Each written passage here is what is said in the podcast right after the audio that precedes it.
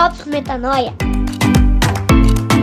Testemunhando mais uma vitória da fé sobre o medo. Fala aí, galera. Graça e paz. Rodrigo Maciel por aqui em mais um Drops Metanoia. Hoje a gente aqui no episódio de número 63 vai falar sobre um pensamento que é muito comum, né? E talvez até uma fala, né? Um pensamento que produz muitas falas, que é eu não tenho tempo. Será? A gente tem escolhido fazer esses drops aqui para sempre combater pensamentos que não fazem sentido do ponto de vista do reino de Deus, que acabam muitas vezes sendo tóxicos, né? Fazendo, criando um movimento aí de toxicidade no nosso interior, de forma que muda, às vezes, a forma da gente agir e reagir, né? E hoje é, a gente quer fazer diferente, mais uma vez, né? Tendo mais uma vitória aí da fé sobre o medo, certo? Como disse o Pedrinho.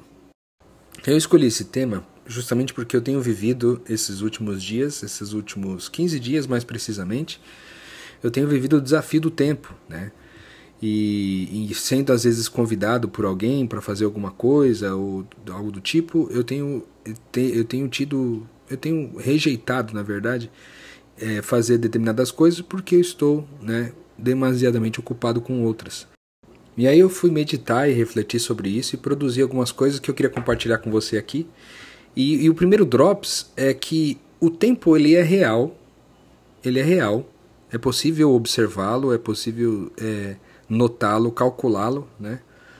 Mas ele não é a verdade sobre nós, né? por que não? Porque nós somos eternos, certo? Então quem vive na eternidade não está no tempo.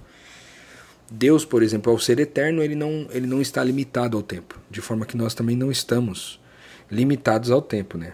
O tempo é uma medida que ela é humana, ela é baseada na morte, porque a partir do momento que você nasceu, então tem um relógio contando de trás para frente, né? Inclusive tem aquele filme lá, O Preço do Amanhã, não sei quantos de vocês já já assistiram, né? Mas ele tem um pouco dessa proposta. Então, ele é baseado na morte, então é, um, é uma contagem de tempo de, de trás para frente, né? E aí isso mostra uma certa escassez, revela uma certa escassez do tempo no sentido de que é, o tempo está acabando e a gente tem que então aproveitar o máximo que a gente puder fazendo aquilo que é, a gente está disposto a fazer, enfim. Só que quando a gente fala de eternidade, a gente está falando do aqui e do agora, né? A gente está falando sobre esse estado de presença, a nossa capacidade de ficar no momento e não no tempo, né? Então eu acho que compreender isso é bem importante, porque a, a verdade é que nós não temos o tempo. É, o tempo ele é uma medida ilusória, né? Afinal de contas, você pode medir o que passou, mas você não pode medir o que está pela frente, né? Você pode medir os anos que você viveu para trás, mas você não pode viver quanto tempo você vai viver para frente. Então, você dizer não tenho tempo é em, em partes correto, certo? Porque o tempo não é uma coisa a se ter, porque ele sequer é verdadeiro, né? Ele é real, mas ele não é verdadeiro. Ele, ele pode ser observado, mas ele não é, é a verdade sobre nós, né? Porque nós estamos na eternidade. A segunda coisa que eu pensei é que as escrituras dizem que um dia para Deus é como mil anos, né? Isso ali está em Salmos 94 e em 2 Pedro 3,8. Diz que para Deus um dia é como mil anos, né? E como nós entendemos que nossa identidade é divina, que nós estamos em quem Deus é e por isso somos quem Ele é, é para nós também um dia é, vivendo Deus, um dia é igual a mil anos, né? O que, que é vivendo Deus, né? É vivendo para amar mais, melhor no aqui e no agora.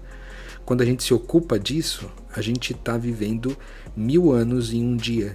Eu não sei exatamente, não fiz o cálculo aqui de quantos dias é, a gente teria na nossa existência humana aqui se a gente fosse considerar uma vida de 100 anos, né? Mas são muitos dias, o que aumenta significativamente a proposta é, de compreensão de tempo, né? Porque se a gente pensar na quantidade de dias que eu tenho ao longo de uma vida de 100 anos, esse número vai dar um tanto. Mas se eu pensar que cada dia vale mil anos, isso aí já aumenta significativamente a, a questão, a, a, de forma a inclusive dar uma noção de infinito, né, do tempo, porque os números seriam estratosféricos. É lógico que as escrituras não estão falando isso de forma talvez literal, literal né, mas é, se a gente é, justamente por não ser literal que a gente pode entender então essa expansão da mente quando a gente pensa que a nossa vida é de fato eterna. Né? Então um dia é como mil anos. Então, se eu vivo o dia de hoje, eu estou vivendo mil anos. Então, eu tenho muito tempo. Né? Se fosse considerar o ter, se o tempo fosse algo a ser tido. E o último drops é que a gente faz, a gente escolhe fazer aquilo que a gente quer fazer, né? Isso é um princípio espiritual, né, que o de querer e efetuar, que basicamente é tudo aquilo que eu efetuo é uma coisa que eu quero fazer. E isso às vezes pode ser confrontante, assim, pode confrontar demais você e a mim, porque de repente você está demasiadamente ocupado com o trabalho. E aí você diz: Eu não tenho tempo para essas coisas. Eu queria estar com vocês. Eu queria fazer um novo hábito, desenvolver um novo hábito. Eu queria desenvolver um novo conhecimento. Não, não queria, porque se você quisesse, você estaria efetuando isso. Porque há um princípio de que a gente efetua apenas aquilo que a gente quer é, efetuar, certo? Então, é bem importante considerar que às vezes há uma diferença aí entre querer uma coisa e desejar aquilo, né? O desejo, por exemplo, às vezes você está trabalhando muito, mas você, e você deseja estar com seus amigos. Mas isso é apenas um desejo, um desejo que ele é movido por uma paixão, mas ele não está atrelado a um querer. Né? Ele não está atrelado a esse movimento, na direção de realizar aquilo que tu diz que quer.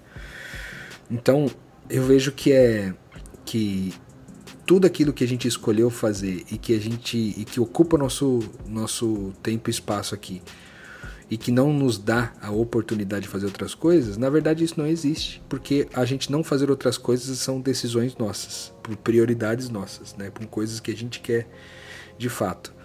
E a gente aprende muito sobre é, o fato de que a gente faz as coisas que a gente quer, mas a gente pouco reflete sobre o nosso querer, pouco reflete sobre o nosso agir, né? Por conta dos nossos medos, por conta das nossas inseguranças, por conta das nossas incertezas, a gente está mais disposto, a gente está mais empenhado, né?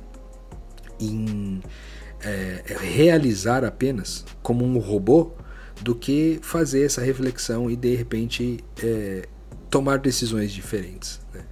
Eu acho que aqui é um drops importante esse final, né? fazer uma escolha sobre o que a gente quer e talvez fazer essa escolha pensando o que eu mais quero no lugar do que eu quero agora, né? e aí fazer escolhas a partir daí.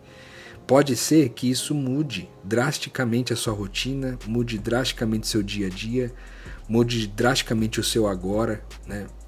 E aliás, se você fizer alguma mudança nessa direção de querer uma coisa diferente, certamente isso vai acontecer. Mas é, em compensação, você vai estar tá, é, um pouco mais consciente da tua vida, não tanto alienado sobre tudo que passou, sobre tudo que você está vivendo, sobre trabalho, sobre família, sobre amigos, mas é, mais preparado, vamos dizer assim, para encarar é, esse dia a dia aí. Lembrando, lógico, né, que a gente não quer fazer essa reflexão muitas vezes porque por conta da nossa tendência à irresponsabilidade, né?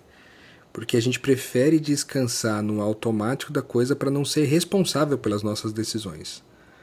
Então, é, assumir a responsabilidade da própria vida é, inclui refletir sobre o que eu quero e, por consequência, sobre o que eu estou efetuando. Eu quero terminar esse drop de hoje contando a história de uma amiga que talvez vai ouvir esse episódio aqui em algum momento.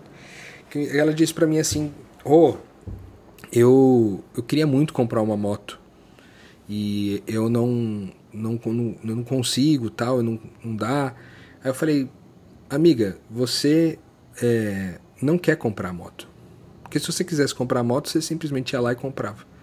Porque querer é efetuar. E ela ficou brava comigo. Eu me lembro que na ocasião ela disse: Não, não é possível, tal, porque eu não tenho como pagar, não tenho como fazer, não sei o que lá. Enfim, uma semana depois ela foi e comprou a moto. ela fez essa compra da moto, fez a reflexão antes, dizendo: Cara, eu de fato quero isso. E aí ela foi para cima e comprou a moto. E aí tá fazendo a correria para poder pagar. E isso revelou que de fato, naquele momento, ela então queria de verdade. Antes era só um desejo mas se transformou num querer. E aí eu deixo essa, essa bola para você. O que, que você tem desejado tanto e por isso te paralisa, não te move na direção do que tu quer e que de fato você gostaria de querer? Bom, faça essa reflexão. Afinal de contas, a gente aprendeu hoje aqui que você estando na eternidade tem tempo de sobra para fazer e realizar o que você quiser.